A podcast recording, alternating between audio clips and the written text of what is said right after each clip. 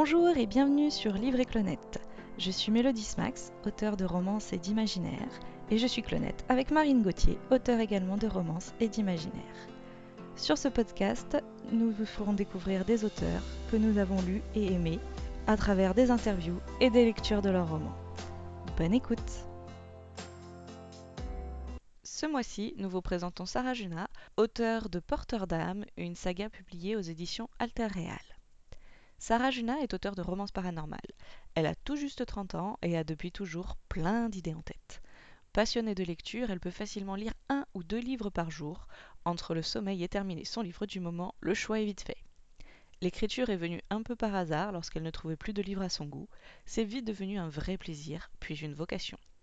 Une plume réfléchie, des sujets profonds, une intrigue bien ficelée, des personnages hauts en couleur et des romances explosives, voilà les ingrédients que vous trouverez dans ses ouvrages. Sarah et merci d'avoir accepté de répondre à cette interview. Eh ben merci à vous de m'avoir invité. Avec plaisir. Alors tu es donc l'auteur de la saga Porteur d'âme, une romance paranormale dont les deux premiers tomes sont déjà parus. Bon moi j'ai dévoré ces tomes, hein, j'attends le prochain avec impatience, et Marine a aussi commencé à découvrir son univers. Alors pour commencer, je voudrais savoir pourquoi la romance paranormale? Alors moi, c'est un univers que j'ai toujours euh, toujours adoré. J'ai commencé euh, toute petite à être baignée dans le fantastique. Euh, je me souviens, bon, mis à part Harry Potter bien évidemment, toujours adoré les romans de Bernard Werber qui touchent toujours un peu à l'ésotérisme, un peu de fantastique, ce genre de choses.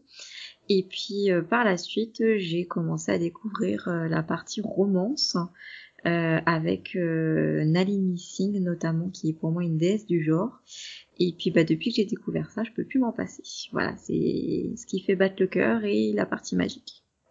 Ok, ouais, donc Nelly Missing, euh, j'imagine sa grosse saga Psy Changeling. Tout à fait. Psy Changeling, euh, chasseuse de vampires, euh, j'aime tous les Ilona Landruz, les, les Larissa Yon, euh, et puis, et puis, et puis des masses d'autres, hein, j'ai envie de te dire. Et pas Patricia Briggs? Eh ben, euh, non, pas encore. Oh, euh, je t'avouerai que alors j'ai toujours un peu peur de certaines sagas parce que je suis très très euh, fleur bleue, très âme sœur, ce genre de choses. Donc j'aime les sagas où la personne est toujours avec euh, le même homme, on va dire tout le long. Et euh, j'ai un peu peur sur cette saga, j'ai pas tout à fait regardé, mais euh, les, les, les, tomes qui tirent en longueur comme ça, j'ai tendance à faire attention. Voilà. Alors franchement, Patricia Gris, tu peux y aller, que ça soit euh, Alpha et Omega ou Mercy Thompson, de toute façon, c'est le même couple tout du long. D'accord. Euh, il faut pas hésiter. Euh, enfin, je suis une grosse fan de, de cet auteur. Donc... D'accord. Bah écoute, euh, je n'hésiterai pas à les jeter d'un peu plus près du coup. Ah bah tu me diras ce que t'en as pensé quand t'auras le temps. Bien sûr. Alors comme il s'agit d'une saga, euh, combien de tomes tu prévois d'écrire? Euh, 4 pour euh, Porteur d'âme, et puis si les ventes suivent bien, pourquoi pas continuer par la suite, j'ai d'autres idées, mais en tout cas sur le fil conducteur principal, ce sera sur 4 tomes. Ok, donc on en est à la moitié. Ça. Alors pour cette histoire, tu as inventé tout un peuple assez particulier. Est-ce que tu peux nous le présenter? Alors les porteurs d'âme, ou sinon ils sont aussi appelés les Watlas chez moi, euh, c'est un peuple qui est en lien étroit avec la nature, avec les animaux. Donc c'est-à-dire qu'ils ont des pouvoirs ou des dons particuliers euh, en lien avec la nature, donc avec les quatre éléments, l'eau, la terre, l'air et le feu et ou, ou ça, ça dépend des personnes, ils ont un lien particulier avec un animal, ce que j'appelle un animal totem. Euh, et puis voilà, ils sont là pour préserver euh, du coup la nature, euh, l'écosystème, l'environnement et faire le lien avec les humains, entre les humains et la nature. Voilà, donc pas de métamorphe. Pas de métamorphe. Et tiens, du coup, Watlas, c'est un nom que tu as inventé? Oui, complètement. Il n'y a pas d'origine euh, je cherchais une origine un peu amérindienne parce qu'on est sur l'Amérique, euh, continent américain, et euh, ils ont pas mal de tribus amérindiennes dans le coin. Bah, du coup, je voulais que ça ait une consonance de ce type-là, surtout aussi parce que la culture amérindienne se rapproche un peu de l'état d'esprit que je recherchais. Ok. Alors, tu abordes en fond d'histoire l'écologie et un monde utopiste où nous vivrions en harmonie avec la nature. Bon, moi, je t'avoue que j'aimerais bien vivre comme eux, hein. ça a l'air vachement sympa. Euh, J'imagine que c'est un thème qui tient à cœur. Tu as fait des recherches poussées pour créer ce monde et le rendre cohérent ou tout sort de ton imagination? Alors, je vais pas mentir en disant que euh, rien ne m'a inspiré parce que c'est pas possible. L'inspiration vient de tout ce qui nous entoure, euh, de toutes mes lectures, de tous les films qu'on peut voir, les discussions, la nature, etc. Mais principalement, oui, euh, j'ai, ça vient de mon imagination. J'ai fait un, un mix un peu de ce que j'aimais, de ce que je recherchais, et puis, puis voilà. En fait, tout a démarré. Euh, cette histoire-là, c'est la ville que j'ai créée qui, qui a fait toute l'histoire et j'ai imaginé cette ville en regardant simplement la nature, euh, la nature euh, éclore en printemps. Et euh, je me suis dit, et pourquoi ce ne serait pas la nature qui nous intégrerait dans, en son sein au lieu que nous, on détruise la nature avec tout ce qui est béton, etc., etc. C'est voilà. Donc la, la ville est née comme ça et après j'ai construit toute ma trame autour. D'accord, ça a commencé par, euh, par euh, leur, leur, monde en fait. Oui, voilà, tout a commencé par la ville. J'ai imaginé la ville avant le reste. Ok. Donc c'est une ville vraiment où c'est la nature qui nous accueille et pas nous qui nous imposons à la nature, en gros. Une, une belle harmonie. C'est ça. Alors entre famille et, tra et travail, quand est-ce que tu trouves le temps d'écrire? Le temps est un ennemi. euh, je, voilà, je grappille du temps comme je peux euh, un peu partout, euh, notamment quand ma petite fait ses siestes, parce que ma petite petite fait encore les siestes, donc euh, dès que je peux, euh, je grappille du temps sur, euh, sur son sommeil, on va dire. La grande peut s'occuper toute seule, donc ça va.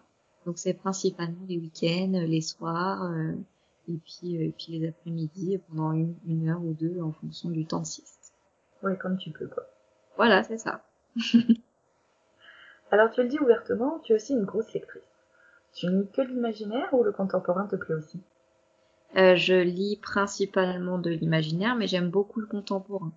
Euh, j'aime bien euh, les romances euh, en règle générale où il y a une vraie histoire derrière, ou même des fois les romances légères. Ça me fait du bien de changer d'univers aussi de temps en temps parce que le fantastique, ça peut être quand même très euh, euh, très lourd dans certains passages. Donc une lecture un peu plus contemporaine, ça fait du bien.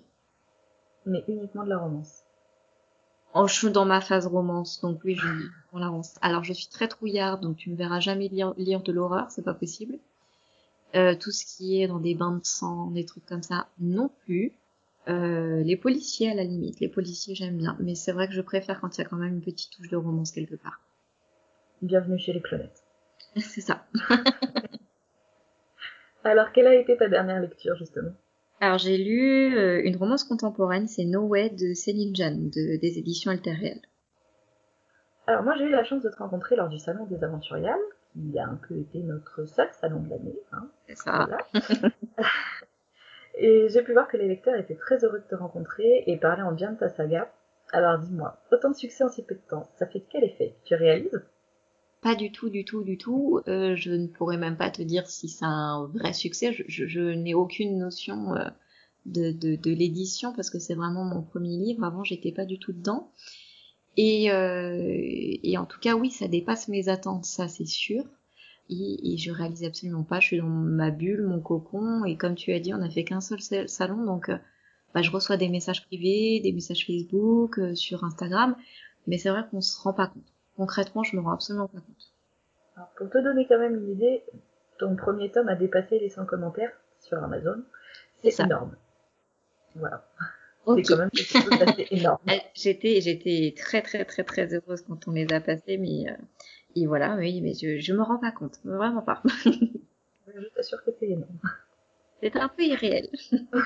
non, non, mais félicitations en tout cas. Merci. Alors, qu'est-ce que tu aimes le plus dans le fait d'être auteur? J'aime toute la partie euh, où il faut coucher ce qu'on a dans la tête à l'écrit. Euh, J'adore euh, que ça prenne vie, en fait, en dehors de ma tête. Et euh, j'aime surtout bah, le faire partager forcément aux lecteurs et toute la partie relationnelle, les retours des lecteurs, ils sont franchement adorables. J'en ai beaucoup qui me laissent des petits messages, même un, un j'ai beaucoup aimé ou ah, c'était chouette ou voilà ça fait toujours plaisir. J'aime beaucoup ce contact avec euh, avec les lecteurs. Et alors ce que tu aimes le moins dans l'écriture? Enfin dans le fait d'être auteur pas dans l'écriture. Alors euh, ce que j'aime le moins c'est que ça prend beaucoup de temps. On dirait pas. Non, mais c'est vrai que les... moi, je me rendais pas compte euh, avant, parce que, comme je te l'ai dit, j'étais pas du tout dans le milieu. Et euh, d'écrire un livre, ça prend énormément de temps. Entre la phase d'écriture, les phases de relecture, les phases de, correction, etc. C'est, euh, ça prend un temps euh, vraiment infini. Et le temps, euh, c'est ce qui nous manque à tous, je pense. Parce qu'on a les, les têtes souvent qui fourmillent d'idées et on peut pas les mettre en place aussi rapidement qu'on, qu'on le voudrait. Alors justement, quand tu parles, comme tu parles de temps, euh, tu as mis combien de temps par exemple pour écrire ton, ton tome 1 Alors mon tome 1, j'ai mis 6 mois. Mhm. Et le tome 2, 8 mois. D'accord, plus de temps pour le 2. Oui, mais alors en fait c'est tout simple, c'est parce qu'entre le moment où j'ai écrit le tome 1 et le tome 2, j'ai reçu les corrections de la maison d'édition du tome 1, et donc du coup j'ai repris le temps de tout bien corriger, euh, ce qui n'allait pas dans le tome 1, dans le tome, dans le tome 2. Donc euh, ça m'a pris beaucoup plus de temps. C'est plus la phase de correction relecture qui a pris plus de temps sur cette partie-là. Oui, ça reste quand même un gros travail. On le disait euh, le mois dernier avec Sonia, c'est une grosse partie de- du travail d'auteur. C'est ça, c'est ça. Alors enfin, parce que ça nous tient très à cœur, Passons à la minute gourmande. tu cuisines? Euh, alors, la, dans la vie quotidienne, on va dire, c'est mon chéri qui cuisine. Donc, il cuisine pour nous et moi, je cuisine plus quand il y a du monde. Voilà, moi, j'aime bien régaler les papilles des invités. Donc des plats un peu, un peu plus variés, un peu plus euh, qui demandent un peu plus de temps peut-être. C'est ça. Euh, oui, et puis, euh, alors, je suis une grande fan des apéros dînatoires. Donc, j'ai toujours ma table pleine de plein de petites choses à grignoter que je fais moi-même, bien évidemment, parce que j'aime bien faire maison. Donc, donc effectivement, quand, plein de petites choses diverses et variées pour être sûr de plaire à tout le monde. Bon, apéro c'est bon, les clonettes vont venir aussi.